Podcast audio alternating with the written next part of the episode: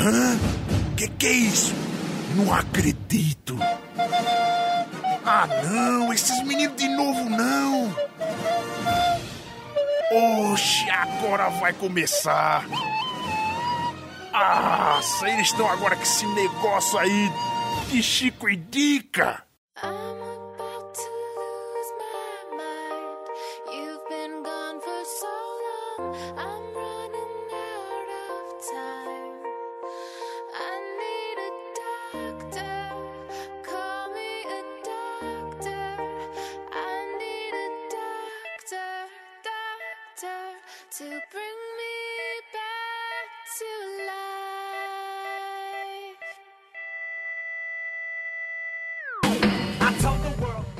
chicos! Estamos começando mais um Chico Indica. Eu sou a Thaís Bracho e hoje é um belo dia para salvar vidas. Aqui é o Esteban e todo mundo mente. E hoje nós estamos com uma super convidada, a Tata Finoto. Oi, galera, aqui é a Tata Finoto e de médico e louco todo mundo tem um pouco. Ah, boa. Boa. Bom, e não sei se deu pra perceber, mas hoje a gente vai fazer um especial sobre séries de médicos. Isso aí, a cada cinco episódios a gente tá fazendo um especial aí, então esse vai ser o nosso primeiro aqui já. Escolhemos esse tema aí, nunca visto antes na internet. Pelo menos não que eu lembre. Não né? que eu lembre. para falarmos nossas séries preferidas de médico. Então cada um vai falar um pouco da série que é preferida, um pouco sobre ela, sinopse, é, temporada, se já terminou essa série, um pouco dos pontos altos e dos baixos. Se tiver curiosidade também a gente vai falar. Então, quem quer começar? Bruno? Manda ver então já, já que você me chamou. Comece aí com a sua série. Então, já que tá tudo em casa aqui, eu vou falar a primeira série House.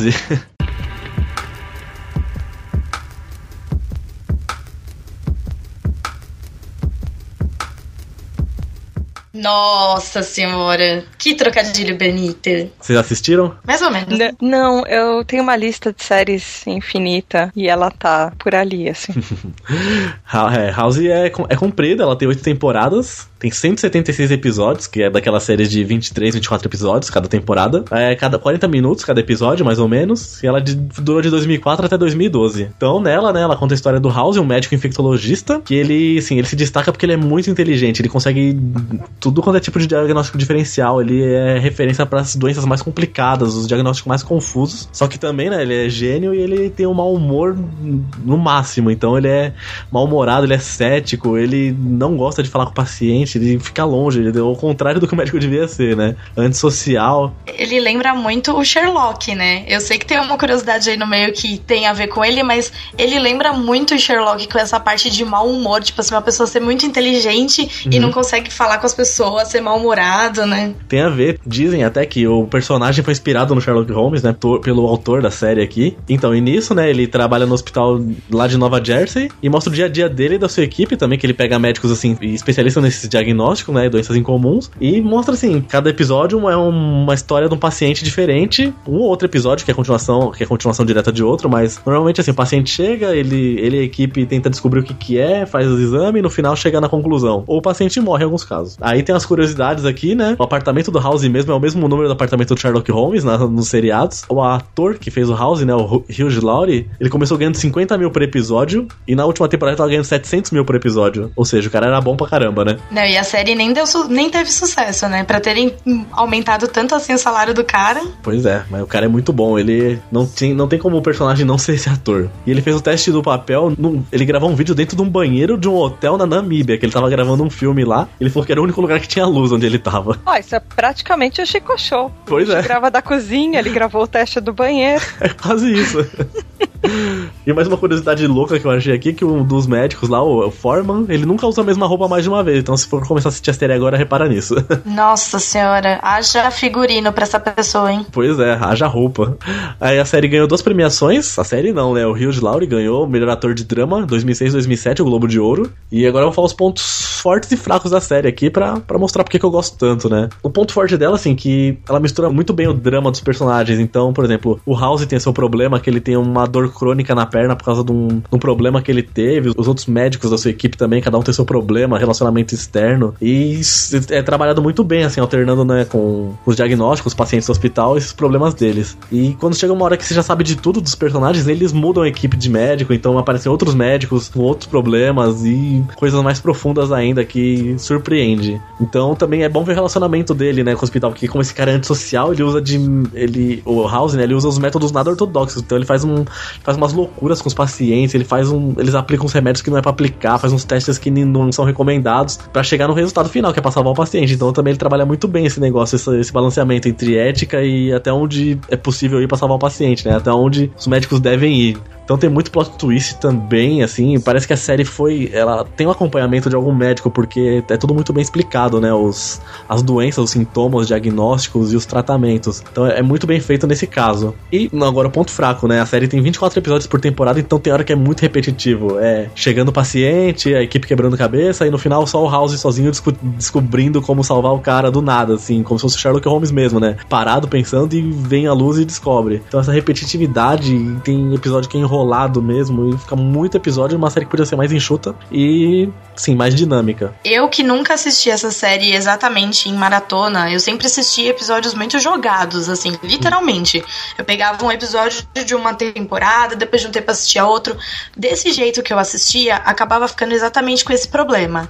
Era sempre o me a mesma história, era sempre o paciente que chegava com a doença, aí não era aquela doença que eles achavam, uhum. aí eles ficavam mó tempão pensando qual que era era doença, e aí chegava o House do nada e descobria. É, nunca de cara que resolve. Ele achava que era uma coisa, dava um remédio, aí dava um efeito, aí era outro. Muito, é repetitivo nesses casos, assim, mas também tem o que o paciente morre, aí tem paciente que é um político, líder político, que aí já envolve outras coisas, então. Exato, eu acho que essa parte dessa trama e toda a história dos personagens que a gente acaba não pegando, se você não assiste, tipo, seguidinho, é.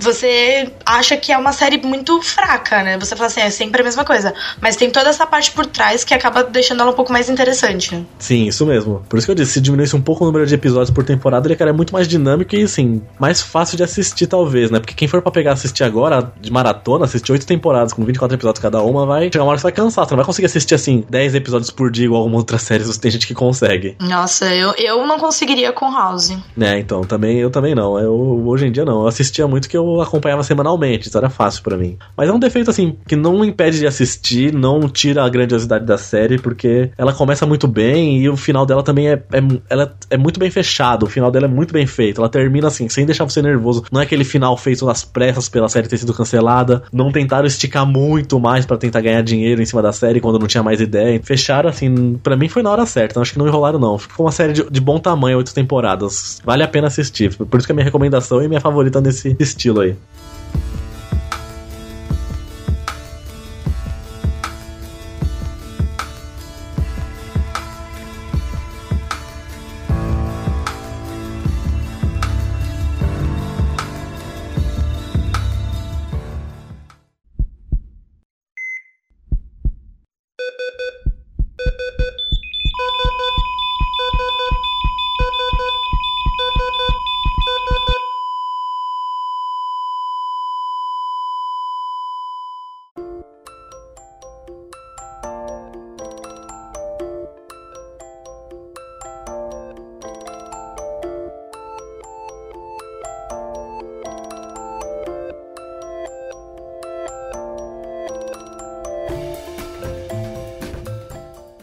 Agora eu vou falar da minha série favorita, que ela é a minha série favorita quase que da minha vida, porque eu assisto ela basicamente desde o começo, que é Grey's Anatomy. É, ela tem. Haja sofrência.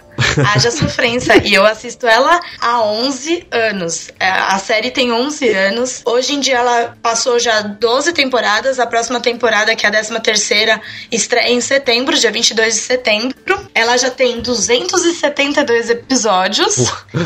é pouco episódio, né? E ela teve data de início em 2005. Bom, a série basicamente é todo um drama protagonizado por uma doutora, que pra falar a verdade, no começo ela não era uma doutora ainda, né? Ela era uma estudante, que é a Meredith Grey, que ela é residente de um hospital fictício que se situa em Seattle, lá em Washington. E ele é basicamente um hospital que faz parte de um rígido programa de médicos de Harvard. Então a série é toda focada nela e todos os colegas dela que são internos, todos eles querem virar médico, né? E todos eles, tipo, têm vida amorosa, a dificuldade que eles passam por serem novatos. A primeira temporada conta eles ficando, tipo, horas e horas acordados em plantões e eles não aguentando mais. Então ele mostra toda essa parte de o que um cara, uma pessoa que quer ser um médico, é um novato que tem que aguentar vários médicos que são bem acima deles, exigindo coisa que eles não sabem ainda, né? Tem muita curiosidade, tem uma lista imensa, por ter muitos anos essa série,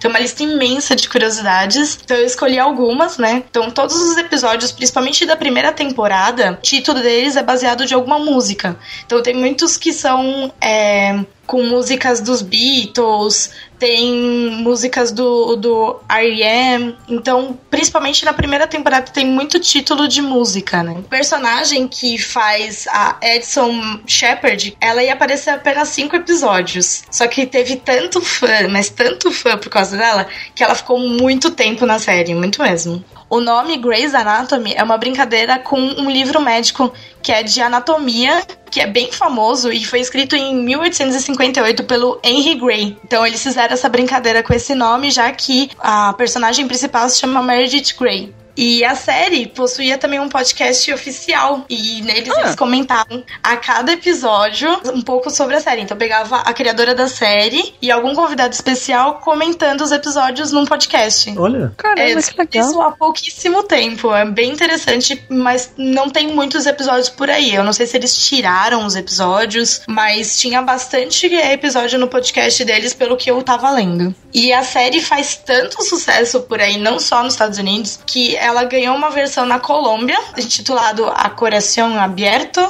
Não sou muito boa no espanhol. E até aqui no Brasil teve uma novela chamada Amor à Vida, que foi inspirada totalmente na série. O Jura? Próprio... Sim, ela foi inspirada. Se você parar pra pegar, tem muito é, personagem da novela que tem quase a mesma história do personagem da série. Caramba. Bom, a, a série também ganhou muitas premiações, mas eu vou citar só três que foram dois Globos de Ouro, um em 2007, que foi de melhor seriado de drama, e um em 2006 com a melhor atriz coadjuvante, que é a Sandra Oh, e um Emmy em 2007, que foi de melhor atriz coadjuvante, a Catherine Hale. Bom, agora vamos para os pontos fortes e fracos da, da série, pelo meu ponto de vista. Bom, eu gosto muito dessa série, então meu ponto forte dela é o quanto ela é dramática e o quanto ela consegue fazer você tipo, se envolver com todos os personagens. Então você vendo todos os os problemas que eles passam, você acompanhando de perto a vida de um médico, de todos os internos e tudo mais, você acaba se tornando família. De tanto que eu assisti há tantos anos, para mim eles já são como família. Então você acaba sentindo muito quando algum desses personagens acaba morrendo ou simplesmente tem algum destino na série que eles não aparecem mais. Então ele é uma série muito envolvente. É, eu gostava da evolução dos personagens, sabe?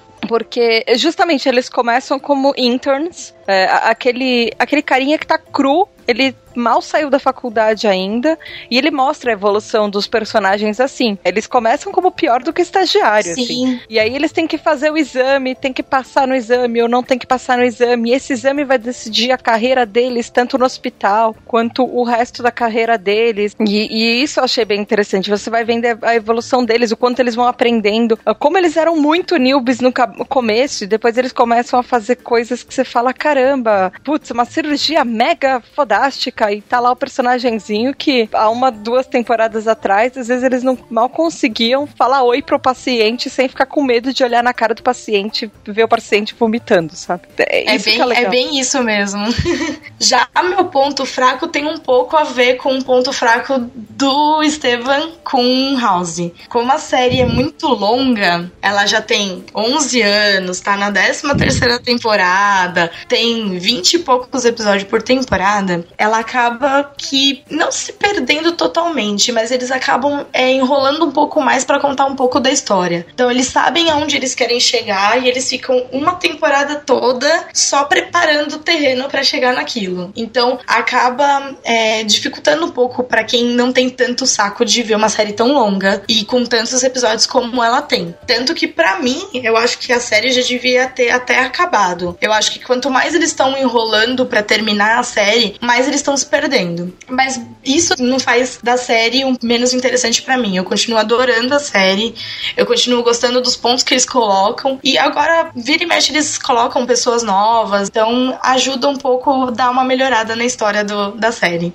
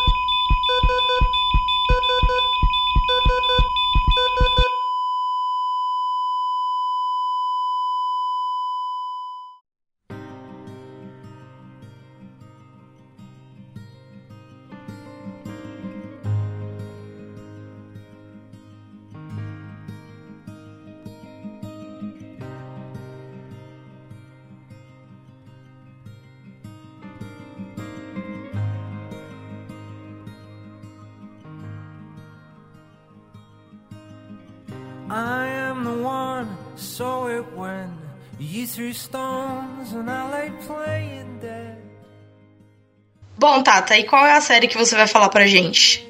Então, como eu ia falar de Grey's Anatomy e você falou de Grey's Anatomy, eu trouxe um spin-off. eu trouxe um spin-off de Grey's Anatomy que chama Private Practice, que é uma médica que quando ela tá em Grey's Anatomy, você meio que odeia ela, porque ela é a, a mulherzinha que tá querendo roubar um dos caras de, uma, de um personagem que você gosta. Fala, não, filha, você pode sair daqui, que tipo, eu tô esperando muito pra esse casal acontecer. Mas a personagem deu muito certo. E eles acabaram fazendo esse spin-off de Grey's Anatomy e jogaram essa personagem, assim, de volta pra uma, vai, teoricamente, de onde ela veio, que é a doutora Addison Montgomery. E esse seria seriado é na Califórnia. Ele não tem nada a ver com Seattle. Eu acho que ele, o humor dele é melhor do que o Grey's Anatomy, no sentido de que ele é um seriado um pouco mais leve. Uhum. E ao contrário do Grey's Anatomy, que se passa em um ER no Emergency Room, no, no, na sala do pronto-socorro, do PS, Private Practice é o um nome dado às clínicas particulares. Então, é exatamente isso que é, uma clínica particular. Então, a rotina é diferente diferente. Não tem é, tanto uh, acidente de carro que todo que teve um engarrafamento, caiu em um helicóptero, tá todo mundo morrendo e ai meu Deus, as pessoas do pronto-socorro têm que atender. Não, é uma clínica, o ritmo é diferente. Uhum. Uh, e é tipo uma clínica pessoas... de neonatal, né? Isso. Ela cuida só de grávidas, né? É, é, então assim, é um seriado que tem um pouco mais de bom humor, ele é um pouco mais leve, ele tem mais esperança do que o Grey's Anatomy, que é mais desgraça mesmo. Ele é mais bonitinho, assim. É, é legal de assistir os, do, os dois juntos, principalmente porque tem vários uh, crossovers entre os seriados. Eu acho que você acaba ficando meio perdido se você não acompanha. Mas é, enquanto Grey's Anatomy te deixa meio para baixo, esse eu acho que te deixa um pouco para cima, então ele é legal de balancear. Eu sempre tive um preconceito do tamanho enorme com essa série, mas não por causa da, da história da série nem nada, mas por causa da personagem. Porque como eu não gostava dela em Grey's Anatomy, eu não gostava dela na série dela. Então, por ah. mais que na série dela ela não era nada daquilo que ela era em Grey's Anatomy, ela era apenas uma médica, vendo todo o neonatal das crianças e tudo mais, e toda a história envolvendo que é envolvida na Califórnia, né? Não lá em Isso. Seattle. Então é diferente, mas eu sempre, nossa, até eu começar a assistir, que eu não assisti ela toda, infelizmente, ela tá na minha lista, mas é, até eu começar a assistir, eu tinha um preconceito muito grande, porque eu pensava assim, ela é a megera de Grey's Anatomy, por que, que eu vou assistir a série dela? Uma curiosidade que eu acho bem legal é que o primeiro episódio de Private Practice, ele foi ao ar durante o Grey's Anatomy. Foi um episódio de duas horas que ele teve uma média de 21 milhões de viewers. Que foi 1,9 milhões a mais do que o normal de Grey's Anatomy. Pra aquela terceira temporada, que foi quando o Private Practice estreou. Então, ele, ele teve uma média, assim, de 19,1 milhões de, de espectadores por episódio. Isso é muita gente assistindo. Isso é muito legal. Só que, contrário do Grey's Anatomy, é uma série que ela acabou ela durou entre 2007 e 2013 e ela teve 112 episódios no total, com seis temporadas. Duração média, a mesma coisa que do Grey's Anatomy mesmo, era 40 minutos. Uhum. E ele tem uns prêmios bem interessantes, do tipo o ANAACP, que é um prêmio que é, é uma associação de African Americans, como eles chamam, Sim. de afrodescendentes, que nomeia é, diversas personalidades para encorajar esse tipo de, de prêmio que a academia não, não encoraja. Sim, é verdade. Então isso é muito legal para eles. Eles ah, encorajam, acho que na verdade, representatividade. Então eles ganharam. Grey's Anatomy ganhou esse prêmio em 2009 e 2011 como melhor ator. E são atores muito bons e é muito legal ver que tem esse tipo de premiação. Que existem premiações e associações lutando por isso também. É. Existem prêmios para isso. Tem algum coisa? ponto fraco dessa série? Então, eu acho que os pontos fracos, eles são mais. Pra quem se enjoa muito de historinha de romancezinho, talvez esse seja um grande ponto fraco. Porque existem histórias, existem aquelas, aquelas, aqueles episódios que não estão amarrados com nada, existe o plot central, que tá por trás de tudo, mas tem muita história de, de amorzinho, de casalzinho, de, de relacionamentos. E eu acho que isso que para algumas pessoas pode, pode enjoar. Quem tá muito afim disso, muito mais do que ver uma série que é médica mesmo, eu acho que vai fundo.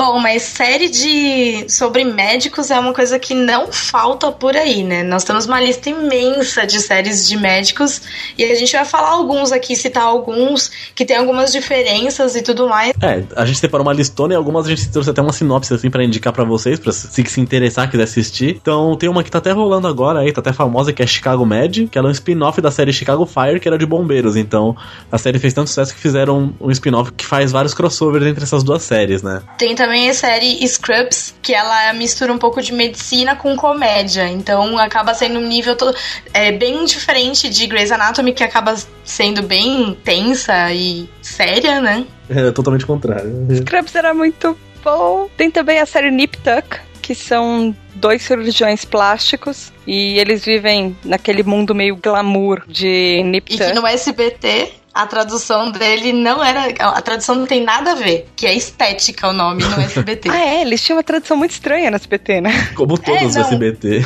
Tem a The Night Shift, que ela pega médicos do exército que passam a trabalhar num hospital comum em São Francisco, então mostra alguns traumas deles na época do exército e toda essa parte mais psicológica deles, esses problemas que eles tiveram também. Bom, também tem a série de Knick, Nick. algo do gênero, The Nick. É, que ela se passa em 1900 e mostra como os médicos lidavam com alto nível de mortalidade e a precariedade de tratamentos e medicamentos que tinha na época, né? Tem também o ER, Plantão Médico, que era aquela série com o George Clooney e com depois com o John Stamos, que durou 15 temporadas, que é um daqueles clássicos, clássicos. E quem não viu uh, um dos primeiros Batmans por causa do George Clooney? É, e passava na Globo, então todo mundo assistia, né? Era uma série famosona. É, é. Tem mais uma que chama Call the Midwife, que ela é inspirada nas memórias de uma enfermeira real chamada Jennifer Worth. E a série se passa em Londres em 1950, contando a história de freiras e parteiras. Então mostra também esse esquema de precariedade, todos os problemas que passavam e todas as crises que tinham, né? Essas pessoas com pouco recurso. Também tem a série chamada Mercy Street, que conta a história de dois enfermeiros voluntários que atuavam em dois lados diferentes da Guerra Civil. Guerra Civil Americana, não a do Capitão América, tá, gente? Ah, só pra deixar claro, né? É, vai Vai que, saber, né, Team Stark aí. Tem também uma que chama Unidade Básica, que é uma série nacional que se passa num hospital em São Paulo. E ela ainda tá em produção. Tem a Perception, que é um médico neurocientista, que não é bem de médico, né? Mas ele, ele ajuda o FBI, FBI a desvendar caso complicado, a ver comportamento das pessoas, encontrar bandidos. Não se passa no hospital, mas é um médico que é um dos personagens principais. E pra terminar nossa pequena lista, né, tem o Days of Your Lives, que é de 1965 e que passa até hoje. Tem 47 temporadas, mais de 12 mil episódios. Quem não conhece essa série já, ou pelo menos já deve ter ouvido falar que em Friends o Joey faz parte dessa série, né? Ele como ator, ele faz parte dessa série durante um tempo. Então essa série é super antiga que conta histórias de médicos dentro de um hospital e tudo mais. É a malhação dos Estados Unidos. Exato, é uma alhação dos é Estados que Unidos que se Malhação passa eles dentro de um trocam, né? hospital. E tem mais uma outra, várias séries também que a gente não abordou aqui, né? Que a gente trouxe um que é mais diferente do comum, né? Que são coisas mais fora da caixa. Mas tem mais séries assim que são de médico também, que são parecidos com Grey's Anatomy ou House, que tem uma listona e a gente vai deixar aqui no post também, pra quem se interessar, quiser conhecer. Vão estar todos os nomes aqui do que a gente pesquisou. Quem gosta mesmo do tema vai atrás aí. Tem série que tá em andamento, tem série que já terminou, então tem pra todos os gostos aí. É, a ideia foi trazer vários tipos de série de médicos pra ver se você se encaixa em alguma e gosta de alguma e começa a assistir. Isso aí.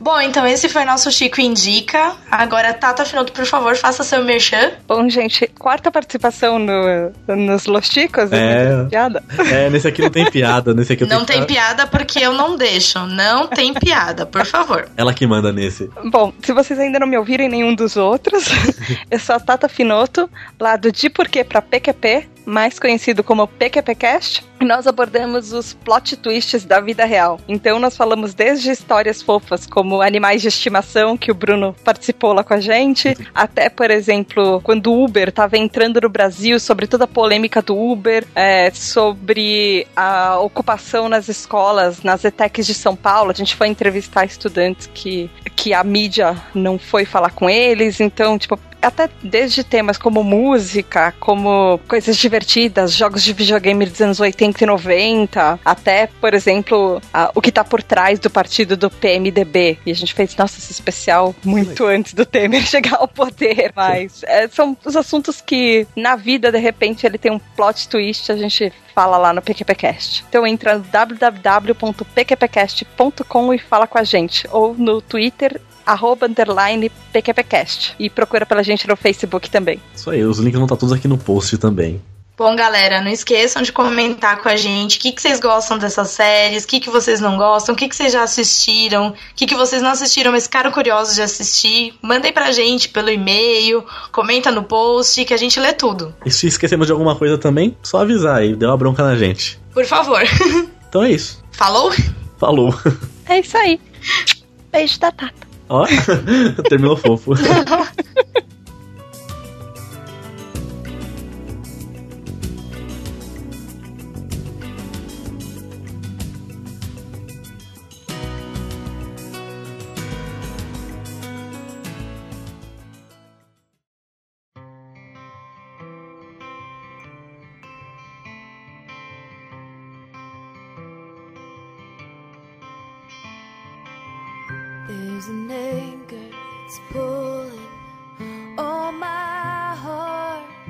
Olá, chicos! Roubei essa introdução de alguém.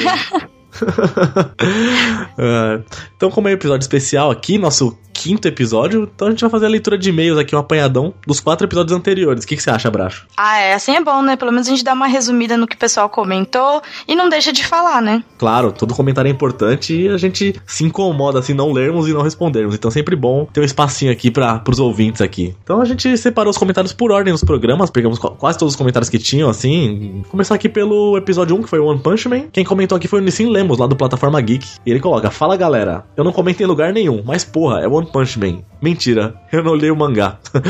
Tô aqui só pra ganhar coisa de graça, me dá. Ele coloca cast foda, tiro curto, direto ao ponto, dá pra ouvir com um banho. Eu ouço podcast pra tomar banho. Enquanto eu não faço isso, me sinto sujo. Imoral. Enfim, sucessos e beija eu, Audi. Meu Deus do céu, essas pessoas se declarando nos comentários estão sensacionais. Te beijo, Nissin. Adoro o miojo. Bom, e também teve um comentário da Agatha, só que agora no de Sherlock. E aí ela comentou: Cara, essa é uma das melhores de todas as séries que eu vi. Tanto que eu já vi umas três vezes as temporadas. Depois dessa série que eu comecei a admirar os trabalhos do Benedict Cutter, Cumberbatch. Eu nunca vou conseguir falar o nome desse cara direito. Cumberbatch. Cumberbatch. E hoje ele se tornou o meu muso dentro do cinema. O filme pode ser péssimo, mas tem- se tem ele, eu amo. A minha temporada favorita também é a segunda, e a melhor cena pra mim é a mesma que a da Bracho. Ó. É, eu sei, eu te- tenho uma boa escolha, né? E vocês falaram perfeitamente tudo o que eu falaria. Não tenho nada a acrescentar. Parabéns. Dou 10 também. Se pudesse, daria mais. Beijos. Isso aí, beijo. A Agatha comentou em todos. o próximo aqui no Sherlock também é do Marlos, lá do Player Select Podcast de Games. Então ele coloca, aguarda ansiosamente o cast com spoilers. O episódio de Natal foi sensacional. E vale lembrar que as duas primeiras temporadas se basearam em adaptações dos livros de Arthur Conan Doyle. Destaque para, para o Cão de Baskerville, brilhantemente adaptado. Sim, é, todos eles são baseados nos livros, né? E todos eles muito esse, bem episo- adaptados. esse episódio de Natal foi realmente sensacional. Eu vi depois que eu já tinha gravado. E olha, meu Deus, por que, que eu não vi antes? Muito bom mesmo. Já deu gostinho já pra próxima temporada que vem em 2017 aí. Tem até trailer já. Aí, no episódio das vantagens de ser invisível, o Wesley Zop comentou: É um filme legal e eu gostei do jeito que vocês falaram do filme. Mas eu acho que ele não estava escrevendo para um amigo imaginário, e sim pro amigo morto. E sem querer dar spoiler aqui, mas foda mesmo é como os, o- os últimos 10 minutos surpreendem. Vocês desconfiavam? Não, eu não desconfiava. Também não. Eu achava que ia dar uma bosta muito grande no final do filme. E sim, eu fiquei pensando nisso de ser o amigo morto depois. Eu fiquei na dúvida se era pra ele ou se era um amigo imaginário. Tipo assim, ah, estou sentindo falta do meu amigo, vou criar um amigo imaginário. É, então, Não, quando a gente gravou, eu lembro de ter comentado algo. Agora eu não sei se eu falei que era amigo imaginário ou amigo morto, mas não sei se eu confundi ou se eu deixei de falar por causa de spoiler. Agora eu não sei, mas eu, eu disso eu sabia. Acho que deve ter sido vacilo meu na hora de ter falado também. Mas é isso mesmo. Valeu, Wesley Wesley Zop lá do Showroom, lá, o lixo do lixo da internet, de acordo com eles. Ah, e esse episódio foi mais comentado. Então o próximo aqui é do Mundo das Leituras, um canal do YouTube sobre livros. Então ele inicia: Fala Chicos e Chicas. Aqui quem escreve é o Bruno Luiz do canal Mundo das Leituras. Conheci o cast de vocês através da participação da Tata Finoto do PQPcast e adorei. Referente à indicação, amei. Eu já li o livro e por favor, Bracho, leia também, você vai amar. E assisti o filme somente por causa da Emma Watson. Amo essa atriz. E adorei. Ambos se complementam e fazem a história ficar cada vez mais rica. Com certeza, 11 sombreiros. Então é isso. Grande abraços e beijos pra vocês. Até mais. eu vou comprar esse livro, gente. Se alguém quiser me dar de presente, tô aceitando, viu, gente? Isso aí. Muito obrigada. Quem quiser dar presente, entra em contato que a gente passa aqui o meu endereço, que depois eu leio e passo pra Bracho, pra ver se não tem nenhum antrax no livro, assim, só pra garantir a segurança dela. Beleza, tudo bem, eu deixo, vai. Ah, e o próximo. Bom, e o próximo, o próximo comentário da Agatha, olha. Ah, ela tá em todos. Bom, ela começou assim. Não é qualquer pessoa que entende a sensibilidade desse filme. O filme é lindo, a história é linda e eu tive que assistir ontem pela milésima vez. Essa procura pela música do Bowie é fantástica, demonstrando explicitamente que não havia facilidade da internet, tanto que eles gravavam e tocavam as fitas. E a Sam dá uma máquina de escrever para o Charlie. Isso é lindo. Pra mim, ele já se tornou um filme cult. Dez sombreiros, se pudesse, daria muitos mais. Aí ela começa com uma pergunta que, olha, eu respondi pra ela até no comentário. Por que vocês só indicam o que eu gosto? Vamos ver até quando. Eu tenho um gosto muito parecido com a É, Agatha. Cada parece vez mesmo. mais eu percebo isso, gente. Então, por enquanto, a gente tá no mesmo, no mesmo esquema. E aí ela continua. E a Thaís tá andando super bem, cada vez mais relaxada e falando melhor. Parabéns mais uma vez e beijos. Obrigada, Agatha. Que bom que você tá gostando. Fico muito feliz. E o próximo aqui é o Rafael Almeida, lá do Curva de Rio. Então ele coloca Fala Lindezas. É um filme fantástico, de fato. Como muito bem frisado no episódio, é um filme que se destaca bastante pela atuação do trio protagonista, com ênfase ao Ezra Miller, que já tinha me surpreendido no Precisamos Falar sobre o Kevin. Impossível não comparar com o um clássico sobre relações adolescentes Clubes dos Cinco, outro filmaço. Parabéns, estou gostando bastante desse formato. Abraços. Show, Rafael. Abraços. Muito bom. Rafael que esteve aqui no último episódio nosso aí, que saiu domingo. Bom, e o último comentário aqui sobre o filme foi do Leandro Pereira. Ele começa assim: É um filmaço, mas não daria 10 porque eu fiquei o filme inteiro. É David Bowie, seus burros. É Bowie. We can be heroes. o filme se chama All Flowers e vocês sabem, não sabem disso?